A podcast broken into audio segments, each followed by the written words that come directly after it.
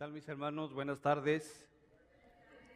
Feliz año. Ya tuve la oportunidad de saludar a varios de ustedes, pero si no, pues permítame desearles un feliz año y que en este año, de acuerdo a la voluntad de nuestro Señor, pues se cumplan los anhelos de su corazón. Rogamos al Señor que, como escuchamos, el Señor ha sido bondadoso, nos ha dado de su gracia en este año 2022 ciertamente con pruebas y con bendiciones para muchos de nosotros, pero recordemos que la Escritura nos dice también que solamente es por un poco de tiempo, que vendrán cosas nuevas, que nuestra ciudadanía está en el lugar eterno. Así que hermanos, los animo a que este año pues también sea de bendición y que pensemos de esa manera como el Evangelio nos está indicando, que a pesar de las pruebas, eso no quite nuestro gozo en el Señor. Y bien, pues este día, hermanos, como vieron, tengo la oportunidad nuevamente de compartir con ustedes, iniciando este año. Y bueno, pues eh, quiero hacer un recordatorio, hermanos, pues la semana pasada estuvimos festejando la Navidad, la Nochebuena, tuvimos nuestro servicio de Navidad, recordamos el nacimiento de nuestro Señor Jesucristo. Y recordaba que dentro de una de las escrituras, de varias de las lecturas que hicimos, Recuerdo que leíamos a Isaías, al profeta Isaías, un profeta que, dado que él hace mucha referencia a la venida de nuestro Señor Jesucristo, ha sido llamado el profeta mesiánico. Y nos recordaba nuestro pastor que 750 años antes de Cristo, él estaba anunciando la promesa del nacimiento de un niño. Específicamente recordamos capítulo 9, versículos 7, no, no, los, no los busquen hermanos, solamente es para hacer referencia. Principalmente el versículo 6 que nos decía, porque un niño nos ha nacido, un hijo nos ha sido dado, y la soberanía reposará sobre sus hombros, y se llamará su nombre admirable, consejero, Padre eterno, príncipe de paz. Esa era la promesa del nacimiento. Y luego veíamos en los evangelios, Mateo, Lucas y Juan, los cuales nos confirmaban el cumplimiento de esta promesa. Por ejemplo, leíamos Mateo 1.18 que nos dice, el nacimiento de Jesucristo fue como sigue, estando su madre María comprometida para casarse con José, antes de que se llevara a cabo el matrimonio, se halló que había concebido por obra del Espíritu Santo. Lucas 2, del 10 al 11, decía, nos dice, pero el ángel les dijo, no teman, porque les traigo buenas nuevas de gran gozo que serán para todo el pueblo, porque les ha nacido hoy en la ciudad de David un Salvador que es Cristo el Señor. Y finalmente Juan 1.14, una de las lecturas, nos hablaba del verbo. Decía que el verbo se hizo carne y habitó entre nosotros y vimos su gloria como del unigénito del Padre, lleno de gracia y de verdad, confirmando nuevamente lo que la escritura nos había dicho. Pero hermanos, este año para iniciar el 2023 quiero hablarles de la segunda venida. ¿sí? Festejamos la segunda venida. Y es que hermanos, estoy seguro que todos los que estamos aquí y que hemos creído en Cristo Jesús, tenemos también la certeza de que así sucederá, de que Él vendrá por segunda ocasión. Y es que, bueno, no es algo que yo esté profetizando. De hecho, el mismo Señor Jesucristo, en varias ocasiones eh, en la Escritura, Él hace referencia a esta segunda venida. Podemos ver, por ejemplo, Mateo 24, versículo 36. Vamos a parafrasearlo, hermanos, nada más, dice, donde Él hace referencia a su segunda venida, aclarando que al menos en el tiempo que Él estuvo aquí en la tierra, él les decía a sus apóstoles que nadie sabía ni el día ni la hora en que habría, que, en que habría de suceder el segundo regreso. Decía que ni aun los ángeles en los cielos lo saben, sino que esto le correspondía al Padre. Sin embargo, hermanos, esta tarde, de una manera humana y sin la intención de profetizar o de hacer o declarar alguna herejía, pues yo quiero que me acompañen con sus mentes, con sus pensamientos, a una pregunta que seguramente ustedes y yo en muchas ocasiones nos hemos hecho. y esto es, ¿y si Cristo viniera hoy? Sí. Yo creo que todos nos hemos preguntado, ¿y si Cristo viniera hoy? Hermanos, ¿qué pasaría o qué haríamos tú y yo si hubiéramos desde enero del 2022, de inicios del enero del 2022, que hoy, primero de enero del 2023, el Señor Jesucristo viniera? ¿Hubiese celebrado la Navidad como todos los años anteriores? ¿Habría sido más amable con otras personas? ¿Habría sido más bondadoso? ¿Habrías dejado de ser materialista y acumular allí en tu closet o en tu alacena? ¿Habrías sido capaz de ayudar a otras personas? ¿Habrías pasado más tiempo con tu familia o con tus seres queridos si supieras que Cristo viniera hoy? ¿Enmendarías tus situaciones que has tenido sin resolver? ¿Habrías vivido una vida más santa? Estas son solo algunas de las preguntas que seguramente nos haríamos o intentaríamos hacer si supiéramos que Cristo viniera hoy. Y les decía, es solamente una pregunta, un cuestionamiento eh, humano, ¿sí? y que tiene como finalidad, hermanos, detenernos en este inicio del año y tal vez verlo de una manera diferente, no como en años pasados que lo pensamos simplemente como un propósito más o como uno de tantos propósitos, porque seguramente ustedes y yo también pensamos, por ejemplo, pensamos dedicar más tiempo a la lectura de la escritura, pensamos dedicar más tiempo a compartir el Evangelio con otras personas, pensamos en esforzarnos en dejar ciertas actitudes o pecados de nuestra vida. Y de ahí la importancia, hermanos, de que este día tú y yo meditemos en cómo queremos vivir este 2023 si el Señor viniera en este año. Entonces, esa es la, la intención de este enfoque, de esta pregunta que quiero compartir con ustedes. Les digo, es un pensamiento humano, pero que de alguna manera eh, mi intención es hacernos reflexionar de cómo iniciaríamos este año. Así que el, el tema es acerca de su segunda venida. ¿Y por qué es esto también? ¿Por qué podríamos hacernos otra pregunta también? Bueno, ¿y qué estará haciendo el mundo que no, sea, que no conoce a Cristo en este momento? ¿Qué estará haciendo el mundo, las personas que no conocen a Cristo en este momento? Pues seguramente algunas estarán bebiendo hasta la embriaguez, algunas estarán comiendo abundantemente esperando que Cristo aparezca en el cielo sin mayor preocupación. Algunos que podemos llamarnos creyentes y que de alguna manera somos infieles, pues estaremos ahí siguiendo nuestra vida. Y esto, hermanos, me llevó a algo que también, recordarnos algo que acabamos de leer en el libro de Génesis y recordaba los tiempos de Noé, cuando la gente hacía todo lo malo, siempre cada día decía que hacía lo malo, hasta que Noé entró en el arca y hasta que Dios cerró la puerta. De esa misma manera el mundo estaría hoy haciendo muchas cosas, pero no obedeciendo a las cosas de Dios.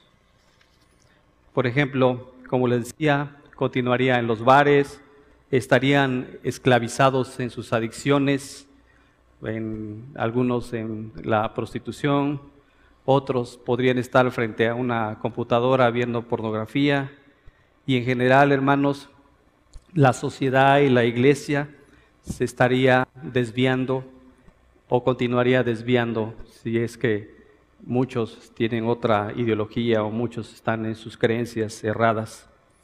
Así que hermanos, la escritura que elegí para compartir este día y que aclaro parte de la exégesis del estudio del día de hoy le corresponde al pastor Miguel Núñez, es un trabajo de él. Sin en cambio, yo eh, le di otro enfoque para, para poder compartir con ustedes esta, este pensamiento.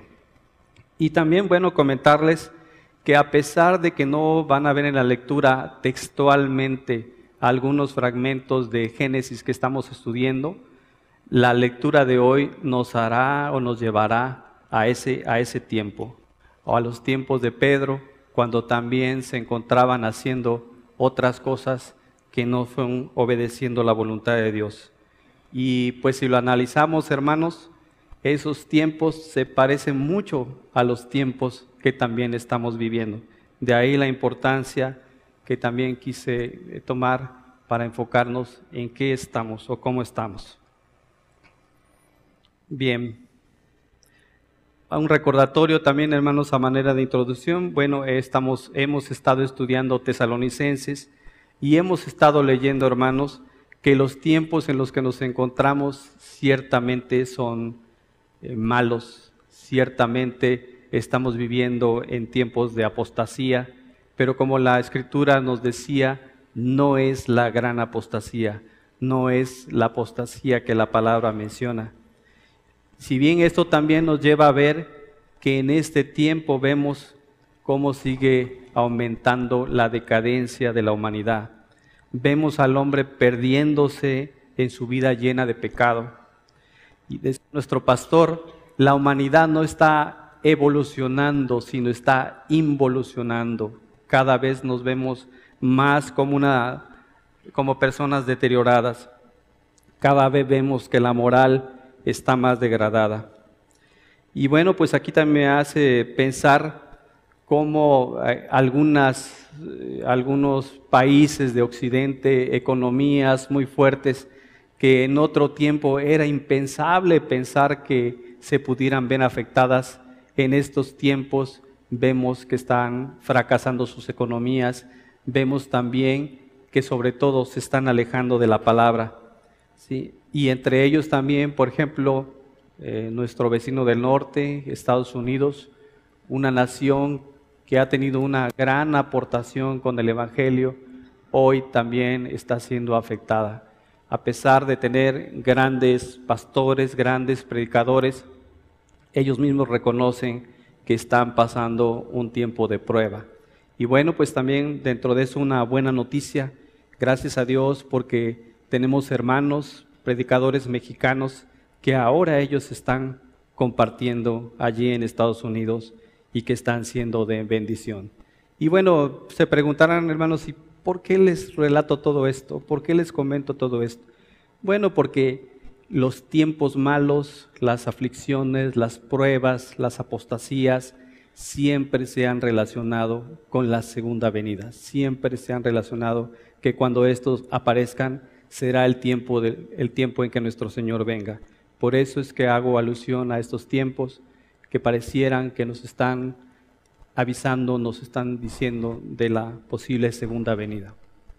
Bien, pues vamos a orar, hermanos, para poner este tiempo en las manos de Dios. Padre, gracias, Señor, por la misericordia que has tenido por nosotros, Señor. Gracias no solo por haber venido a este mundo, sino por haber venido a nuestro mundo a nuestra vida, Señor. Gracias, Señor, porque hoy podemos conocer de tu Evangelio. Te ruego, Señor, que me ayudes a expresarme correctamente, Señor, para poder transmitir el mensaje de tu palabra, Señor. Pido también a mis hermanos, Señor, que tengan una disposición para escucharlo, Señor. Que el día de hoy, Señor, tú nos prepares, Señor, para recibir tu palabra, para estar prestos a reconocer qué pasaría si el Señor viniera hoy. Te damos gracias en el nombre de tu Hijo Jesús. Amén. Bien, la lectura que he escogido los tenía en suspenso hasta este momento.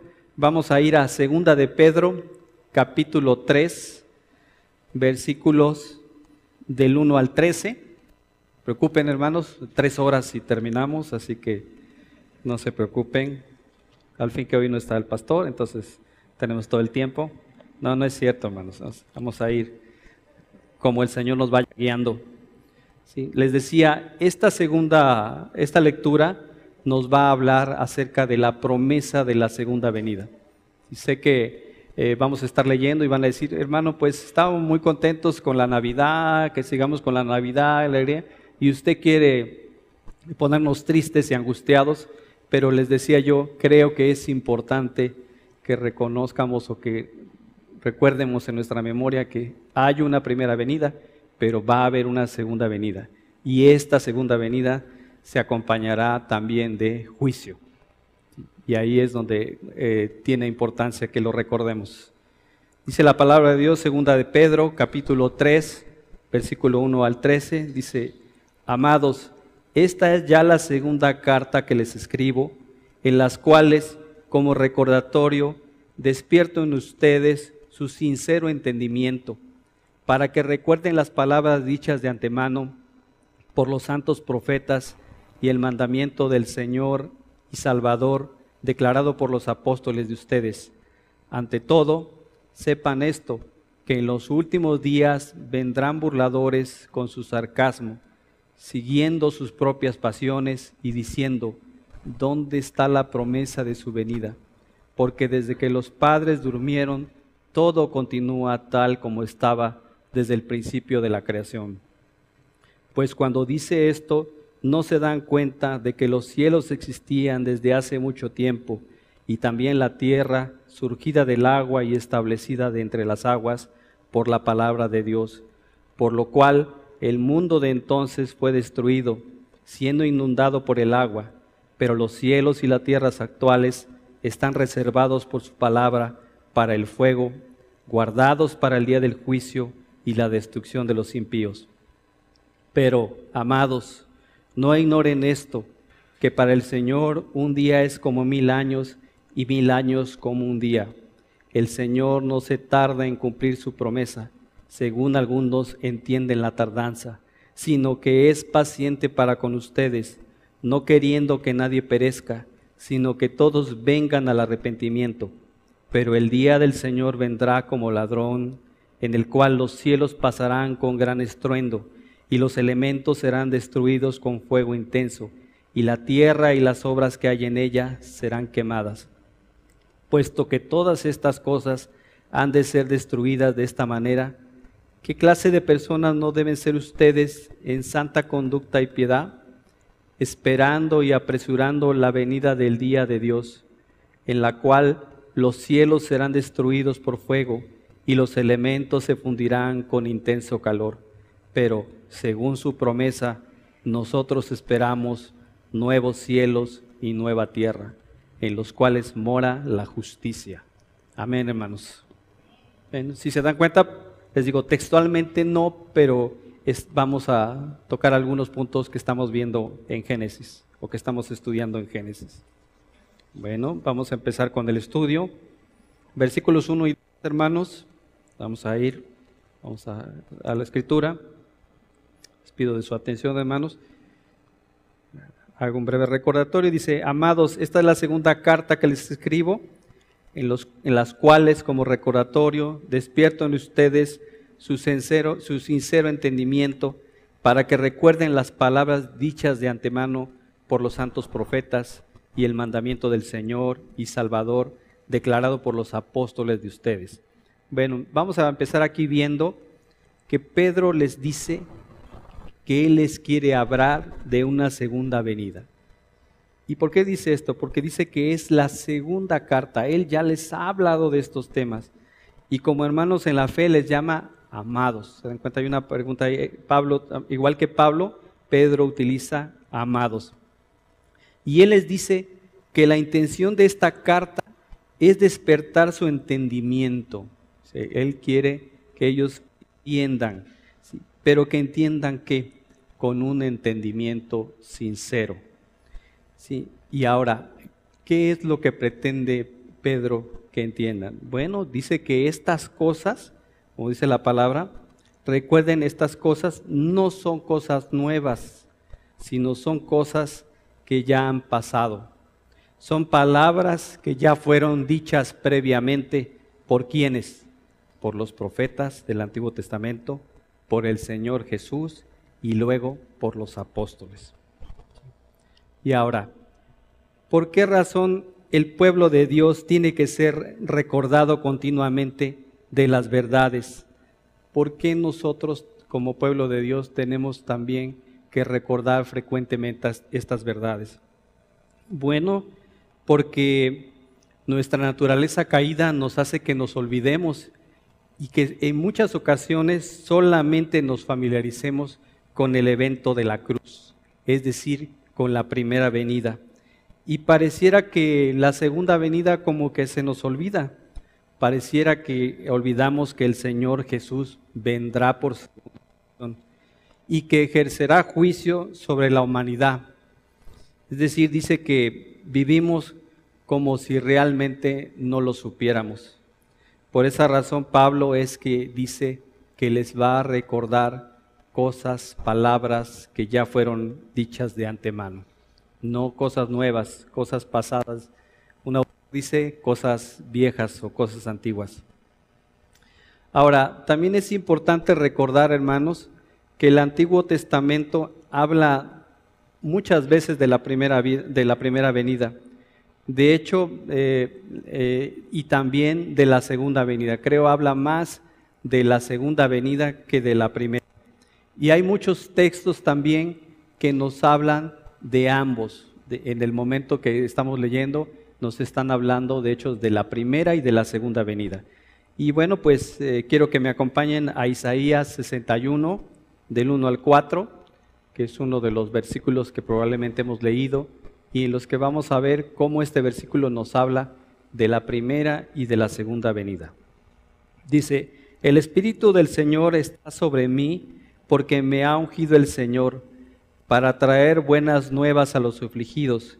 Me ha enviado para vendar a los quebrantados de corazón, para proclamar libertad a los cautivos y liberación a los prisioneros, para proclamar el año favorable del Señor y el día de la venganza de nuestro Dios, para consolar a todos los que lloran, para conceder que a los que lloran en Sión se les dé diadema en vez de ceniza, aceite de alegría en vez de luto, manto de alabanza en vez de espíritu abatido, para que sean llamados robles de justicia, plantío del Señor, para que Él sea glorificado. Y bueno, hermanos, si recordamos esta lectura o si nos suena familiar esta lectura, bueno, pues son palabras que Jesús mismo utilizó cuando salió del desierto y empezó a predicar por primera vez. Y él inicia su ministerio leyendo estos versículos, eh, pero no todos, sino que se detiene en los primeros dos versículos hasta la parte que habla de, eh, hasta la parte que habla solamente de que Él va a consolarnos. Y luego el resto de, de la segunda parte del segundo versículo hasta terminar nos estaría hablando de su segunda venida. Muy bien. Vamos a ver versículos 3 y 4. Dice, ante todo sepan esto, que en los últimos días vendrán burladores con su sarcasmo, siguiendo sus propias pasiones y diciendo, ¿dónde está la promesa de su venida? Porque desde que los padres durmieron, todo continúa tal como estaba desde el principio de la creación. Aquí Pedro comienza diciéndoles, déjeme decirles que cualquier cosa que al final de esta era o al inicio ocurra, en un tiempo intermedio hubo burladores como los que nos está describiendo la palabra. Estos hombres, dice, sarcásticos, solamente van a tratar de minimizar la segunda venida. También van a burlarse de la verdad que nosotros creemos. Es decir, hermanos, van a cuestionar la segunda venida. Van a, estos burladores, algunos de ellos, como dice la escritura, van a hacerle esta pregunta o nos van a hacer esta pregunta a nosotros en el versículo 4. ¿Dónde está la promesa de tu venida? ¿Dónde está tu Dios que ha sido prometido que venía? Y ellos van a decirnos, como dice aquí, que nuestros padres durmieron y, van a hacer referencia al tiempo en que desde Adán y Eva, cuando fueron ellos puestos en el jardín del Edén, decían que no ha ocurrido nada, que todo después de su expulsión y del pecado, la humanidad siguiera igual. y hacen también un recordatorio a Noé, en los tiempos de Noé, en los que dice que eh, las personas se hallaban haciendo todo lo malo. Y por esa, de esa manera ellos estarían cuestionando el cumplimiento de lo que no ha ocurrido o de lo que ha ocurrido, diciéndonos que nada ha cambiado, que nada puede cambiarlo. Pero hermanos, ellos ignoran exactamente que eh, muchos eventos que han pasado y que han sido significativos, como fue el, eh, la creación y el diluvio, son, están bajo el control de nuestro Señor. Ellos no saben que algún día va a venir un juicio, y un juicio en el que el universo, todo el universo, se rendirá a nuestro Señor. Ellos negarán que el mundo entero tiene que rendir cuentas a Dios. Ellos no lo creerán. Ellos no creerán que cuando llegue el final Dios hará rendir cuentas a todos, principalmente a, las personas, a los pecadores, a los incrédulos. Y créame, eso no será algo, algo bonito, algo agradable. Ellos negarán también que haya alguien que pueda cambiar esta situación, que es nuestro Señor. Y bueno, ¿por qué lo quieren negar? Porque al menos eso conviene a la rebelión de su corazón. Ellos no quieren entender estas verdades. Por eso es que nos dicen en el versículo que esa promesa no se cumplirá, que todo sigue como antes. Pero nosotros, hermanos, sabemos que Dios puede cambiar las situaciones de nuestro mundo, si así Él lo ordena. Bien, vayamos a versículos 5 y 6, hermanos, de la lectura dice en versículos 5 y 6, pues cuando dicen esto, no se dan cuenta de que los cielos existían desde hace mucho tiempo y que también la tierra, surgida del agua y establecida entre las aguas por la palabra de Dios, por lo cual el mundo de entonces fue destruido, siendo inundado por el agua.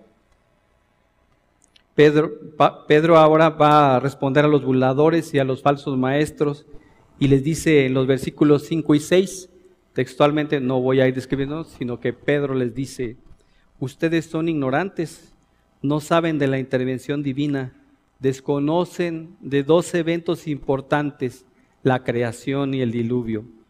Dios, con su poder instantáneo, creó todo en siete días, no de una manera evolutiva, sino de una manera, eh, de una manera divina.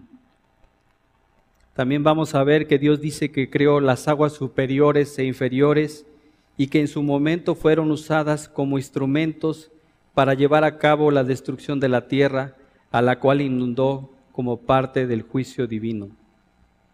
Eso es lo que Pedro les estaría diciendo en estos versículos 5 y 6. Versículo 7. Pero los cielos y la tierra actuales están reservados por su palabra para el fuego, guardados para el día del juicio y de la destrucción de los impíos.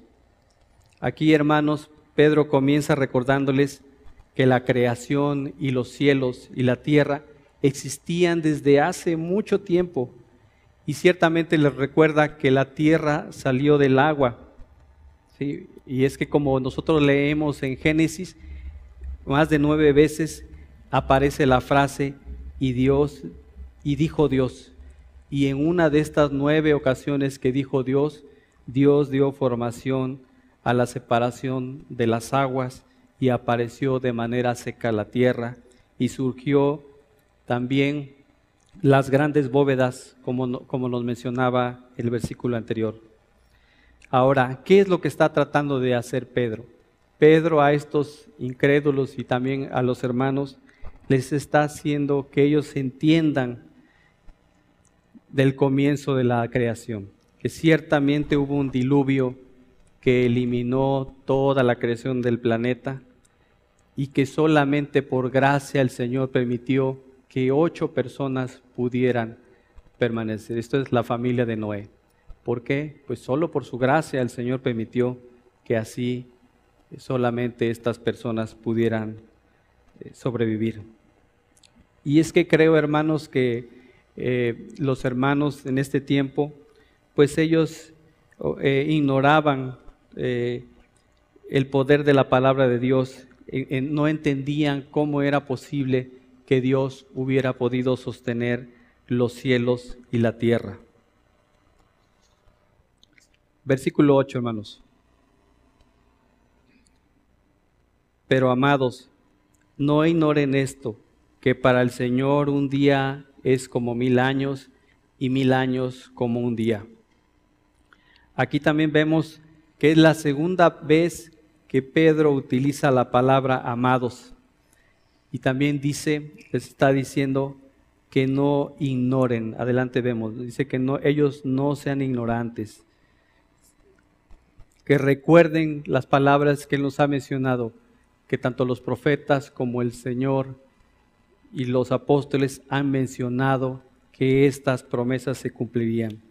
Y es que aquí, bueno, vemos un, problema que tal vez ellos no entienden y que es que Dios eh, entiende el tiempo de una manera diferente, no de una manera humana, ya que desde el punto de vista humano, pues para los incrédulos tal vez Cristo no viniera o tal vez tardaría pero para el Señor esta promesa de su segunda venida lleva su tiempo y se cumplirá en forma. Así que el Señor dice que para Él mil años son como un día. Y de esta manera Él, Pedro les está diciendo que los tiempos del Señor llevan su orden y así se cumplirán. Versículo 9. Dice, el Señor no se tarda en cumplir su promesa, si algunos, algunos entienden la tardanza, sino que es paciente para con ustedes, no queriendo que nadie perezca, sino que todos vengan al arrepentimiento. Bueno, aquí también ellos podrían entender que el Señor es, está tardando para venir, pero en realidad lo que vemos en este versículo son dos aspectos. Es la misericordia y la gracia de Dios por la que Él no ha permitido que ese, esa segunda venida se esté cumpliendo. Él quiere, como dice el versículo, que nadie perezca, sino que todos de alguna manera podamos alcanzar la salvación. Ahora, sabemos ciertamente que no todos serán salvos, que habrá personas que tendrán un juicio y no un juicio agradable. También vemos que este tiempo, cuando el Señor venga, será el día de su ira. Y en ese día ocurrirán dos cosas. Ciertamente será el desbordamiento de su juicio, pero ciertamente también será la mayor evidencia de su misericordia. También ese día será el tiempo en el que se termine su gracia. Ya no habrá más gracia, habrá juicio para las personas de acuerdo a su voluntad, la voluntad del Señor. Y de hecho, también esto que nos está demostrando en esta parte de la escritura, bueno, pues ciertamente nos está demostrando el carácter de nuestro Señor. Podemos ver Salmo 103.8, hermanos, acompáñenme. Salmo 103.8. Dice, compasivo y clemente es el Señor, lento para la ira y grande misericordia. El Señor les dice, yo soy lento para la ira y abundante misericordia. De hecho, los múltiples profetas enviados a Israel pudieron ser testigos de esta gracia del Señor y de esta misericordia en su tiempo. Y es que, hermanos, tal vez nosotros un problema que tenemos es entender el juicio de Dios. Posiblemente hoy como les decía, estamos viendo apostasías, estamos viendo eh, dificultades y pruebas en el mundo y esto nos haría pensar que Dios es injusto, que Dios no emite un juicio contra estas cosas que, que suceden. Pero el Señor nos dice que cuando el Señor regrese, cuando Cristo venga, efectivamente Él tendrá el galardón de ejercer ese juicio. Entonces nosotros gozamos de la gracia en este tiempo en el que Él no regresa. Versículo 10 dice, pero el, pero el día del Señor vendrá como ladrón, en el cual los cielos pasarán con gran estruendo, y los elementos serán destruidos con fuego intenso, y la tierra y las obras que hay en ellas serán quemadas. Como vemos en la escritura, Pedro nos está hablando de que la segunda venida, dice, será de una forma súbita, de una forma repentina. Y aquí eh, podemos leer también una frase que es importante y dice el día del Señor. Y ahora, ¿por qué es importante la, frase del, del, día del Señor? Bueno, pues podemos revisar en las escrituras y aparece 17 veces en el Antiguo Testamento.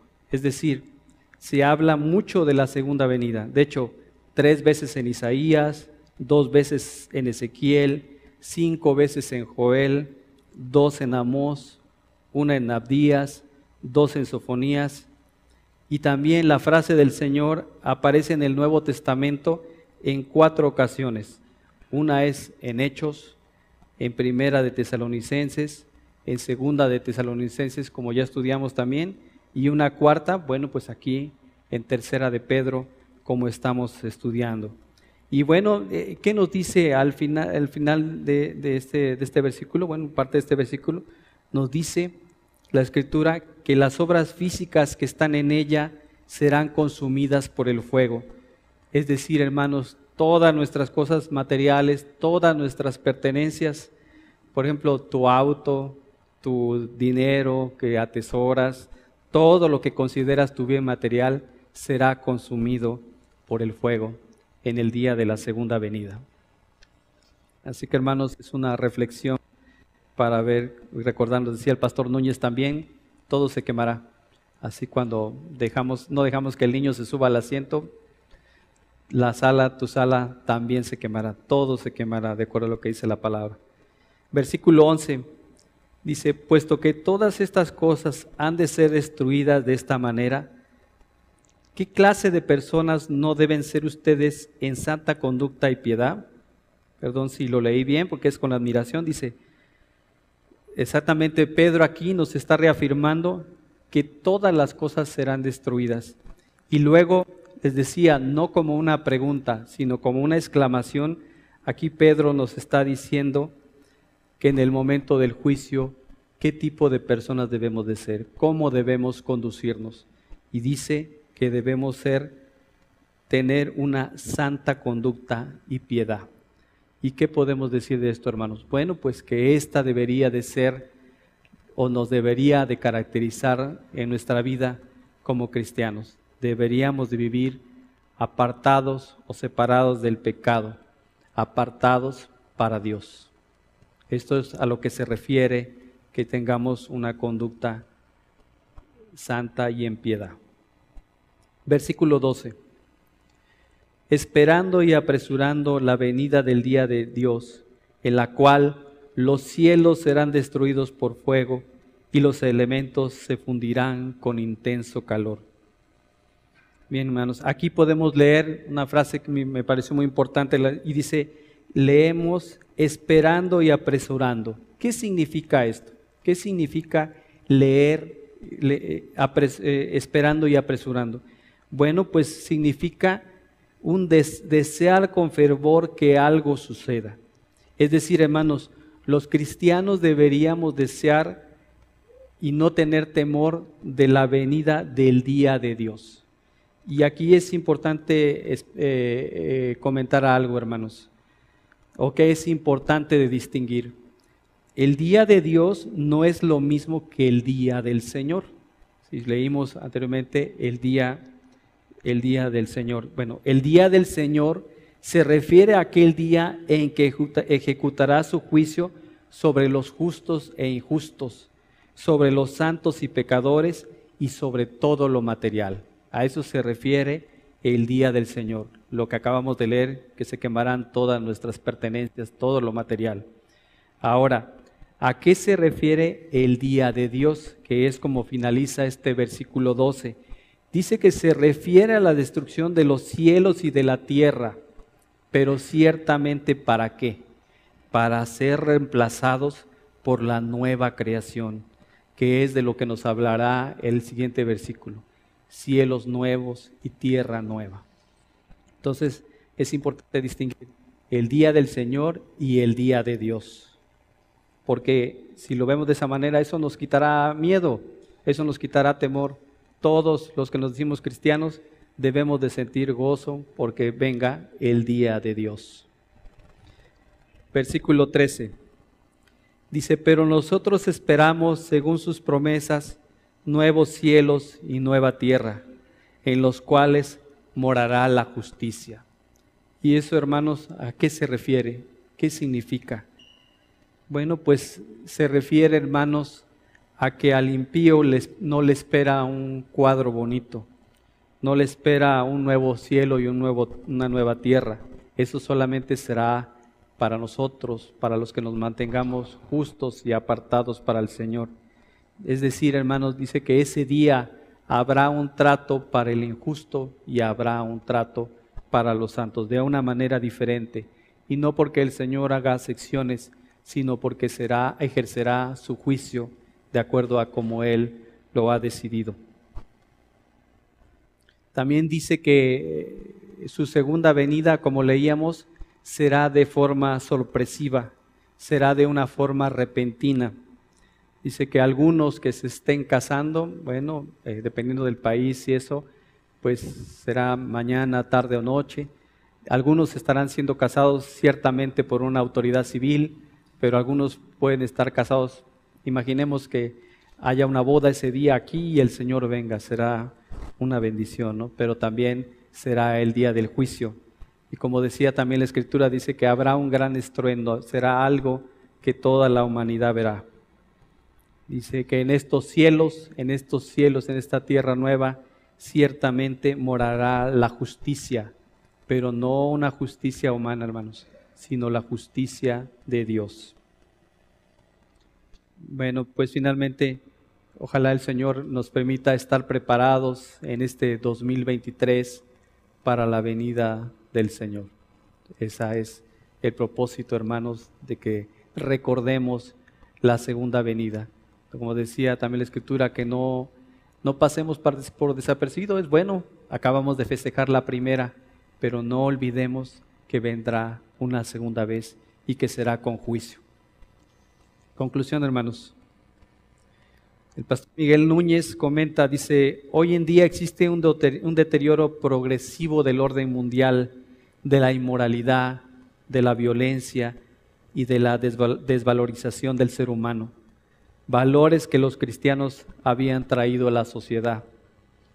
Hermanos, tal vez estos pueden ser señales de la segunda venida.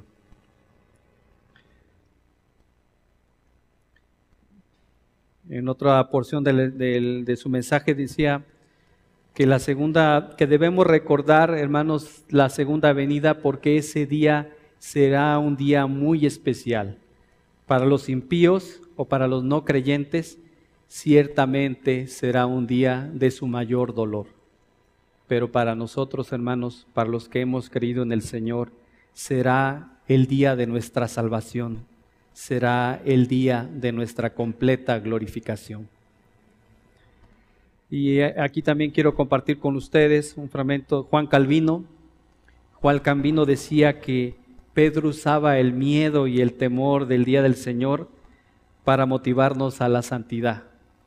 Y él dice lo siguiente, dice que los fieles como nosotros debemos estar siempre velando, debemos sacudirnos de nuestro estado de somnolencia, pues nuestro problema es que somos ciudadanos que viven como si el mundo no se fuera a acabar, que guardan como si todo se fuera a acabar y que viven como si Jesucristo no fuera a venir. Debimos, hermanos, de sacudirnos de nuestra somnolencia para poder esperar con atención la segunda venida de nuestro Señor Jesucristo. Y hermanos, no incluí el versículo 14. Regresen por favor a sus Biblias. Segunda de Pedro 3, ahora 14. Lo dejé como parte de la conclusión, hermanos, porque efectivamente nos dice exhortación al final. cómo nos exhorta Pedro a estar preparados para esa segunda venida. Y dice, por tanto, amados, puesto que ustedes aguardan estas cosas, procuren con diligencia ser hallados por Él en paz, sin mancha e irreprensibles. Es decir, hermanos, tenemos que mantenernos en santidad, apartados para Él. Esa es la motivación, ese es el deseo, hermanos, de que estemos prestos a recibir o estar atentos a su segunda venida. Bien, hermanos, pues oremos. Padre bendito, Señor, así a ti sea la gloria, Señor, y ruego, Señor, que este, este día, Señor, podamos eh, reconocer, Señor, tu palabra, lo que hemos aprendido, Señor, lo que nos has dado a través de tus profetas, del mismo Señor Jesucristo, Señor, de sus apóstoles, Señor, recordándonos, o recordándonos, perdón, que ciertamente habrá una segunda venida. Te ruego, Señor, que este 2023, Señor, ciertamente nos prepares, nos des anhelo seguir por seguir aprendiendo de la Escritura, Señor. Nos ayudes a seguir guardándonos en santidad para ti. Te lo pedimos, Padre, en el nombre de tu Hijo Jesús. Amén.